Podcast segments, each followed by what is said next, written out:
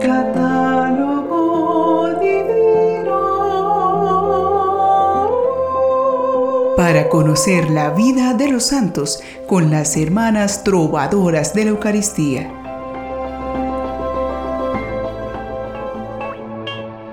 Un saludo fraterno para todos los seguidores del Catálogo Divino. Cada día cuando meditamos en la obra de los santos nos damos cuenta que la más maravillosa misión en esta vida no es alcanzar la importancia ante los hombres, sino velar porque podamos ayudarnos y cuidarnos unos a otros.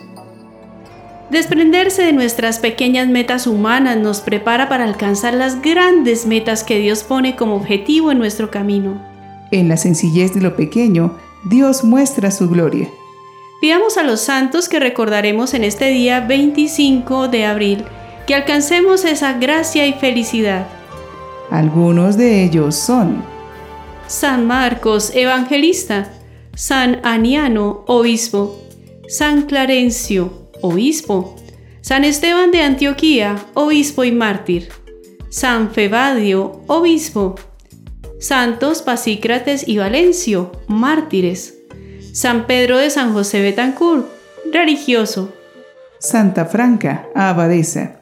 Santo Herminio, abad y obispo. Beato Bonifacio Valperga, obispo. Beatos Roberto Anderton y Guillermo Marsden, presbíteros y mártires. Y Beato Juan Pia Marta, presbítero.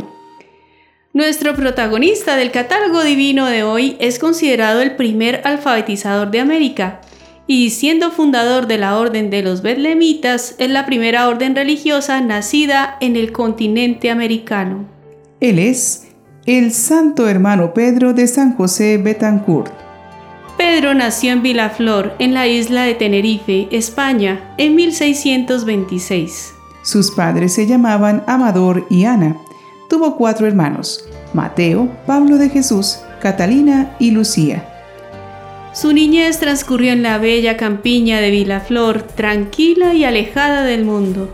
Era un niño modesto, callado, tal vez un poco retraído, pero de constitución fuerte por sus trabajos en el campo. Desde muy pequeño tuvo predilección por las cosas de Dios, orando todo el tiempo, incluso cuando cuidaba del rebaño de cabras de su padre. Mostraba gran respeto y fervor en las ceremonias sagradas. Cuentan que se entretenía fabricando pequeñas cruces de madera. La familia Betancourt era de abolengo, pero de pocos recursos. Su padre tenía tierras y cabras que perdió en manos de un usurero, y como condición para recuperarlas, aceptó que Pedro, entonces de 12 años, sirviera al acreedor. Varios años estuvo Pedro en esta condición que desempeñó con toda humildad y fidelidad. En aquellos tiempos las leyendas sobre América entusiasmaban a los europeos y les animaban a realizar viajes para descubrir y conquistar nuevas tierras. Pedro escuchaba embelesado las historias y empezaba a sentir el deseo de llevarles el mensaje cristiano. Visitando a su tía, una mujer de gran vida espiritual, ella le animó con estas palabras. El servicio de Dios te espera en las Indias tu camino, Pedro, no es el de la carne ni la sangre. Debes salir al encuentro con Dios como Pedro sobre las aguas. De este viaje a las Indias se seguirá mayor gloria a Dios, gran provecho a los prójimos y no poco interés para tu misma persona. Confortado y animado, decidió ir a América. Se dispuso a partir sin decir adiós a su madre, dejándole una cariñosa carta embarcándose rumbo a La Habana, Cuba. Tenía 23 años.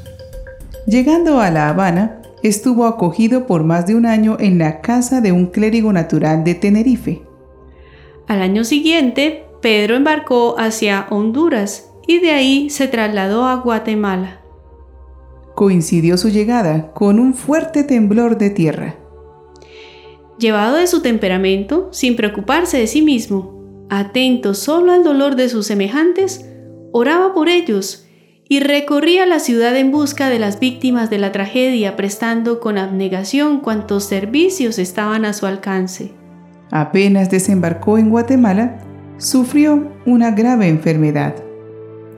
Recuperado, inició estudios eclesiásticos en el Colegio de San Lucas de la Compañía de Jesús.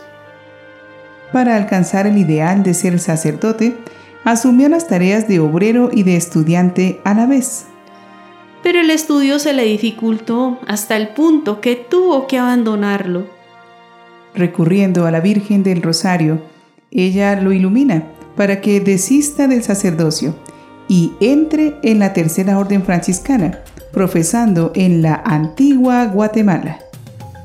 Determinado a revivir la experiencia de Jesús de Nazaret en la humildad, la pobreza, la penitencia y el servicio a los pobres e indígenas, comenzó su labor caritativa. El santo fue un precursor de los derechos humanos. En un primer momento fue custodio y sacristán de la ermita del Santo Calvario, cercana al convento franciscano, lugar que se convierte en el centro irradiador de su caridad.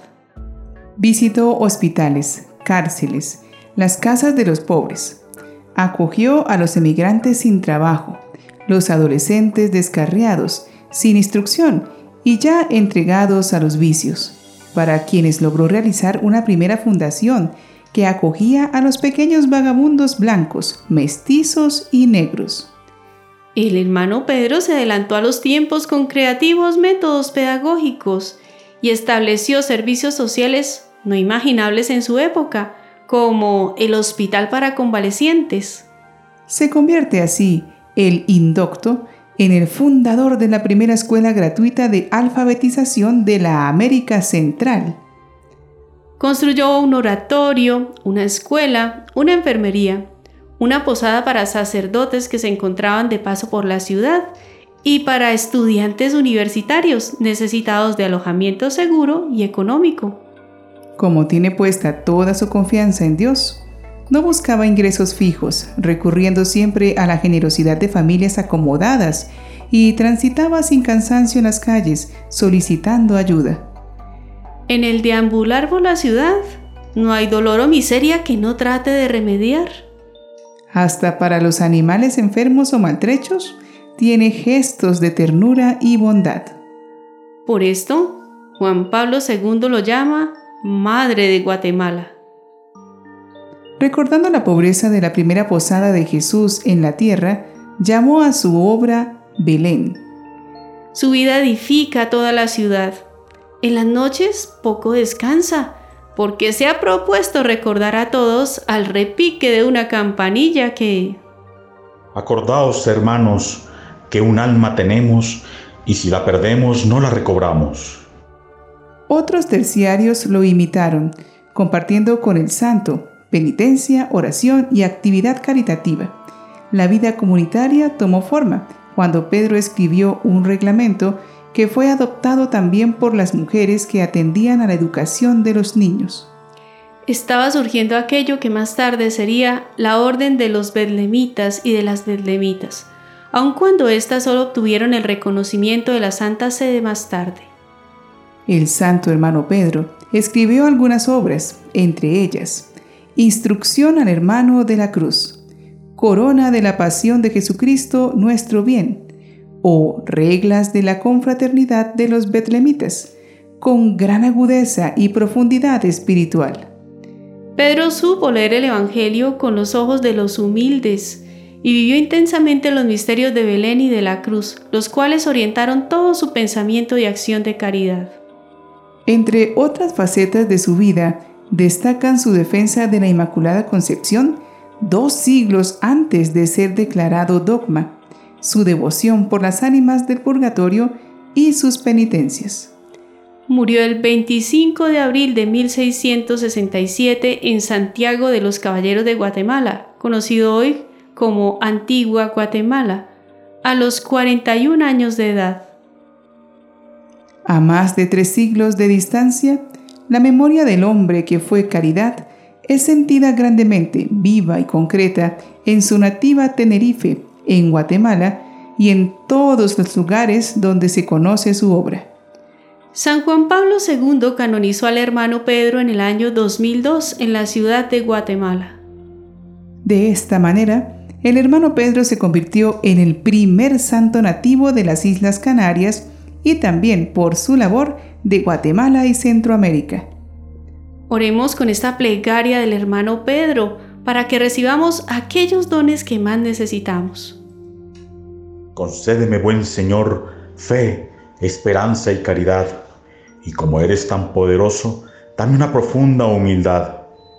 Pero antes de todo eso, concédeme que cumpla en todo tu santa voluntad. Enseñaba el hermano Pedro. Para agradar a Dios, pocos discursos y muchos afectos es lo más acertado. Desconfiar de sí y confiar en Dios. Aprende a morir, llora lo pasado, desprecia lo presente, provee lo por venir. Es un breve resumen para una amplia espiritualidad. Pasar de ser teóricos de la fe a ser activos en la caridad tiene en medio un breve paso. La sencillez de hacer muy bien lo pequeño. Y acoger las cortas pero profundas enseñanzas con recta intención de agradar a Dios. Demos pronto ese paso, pues la vida se nos va y no podemos dejarla ir sin haber dado fruto abundante. Santo hermano Pedro de San José Betancourt, ruega por nosotros.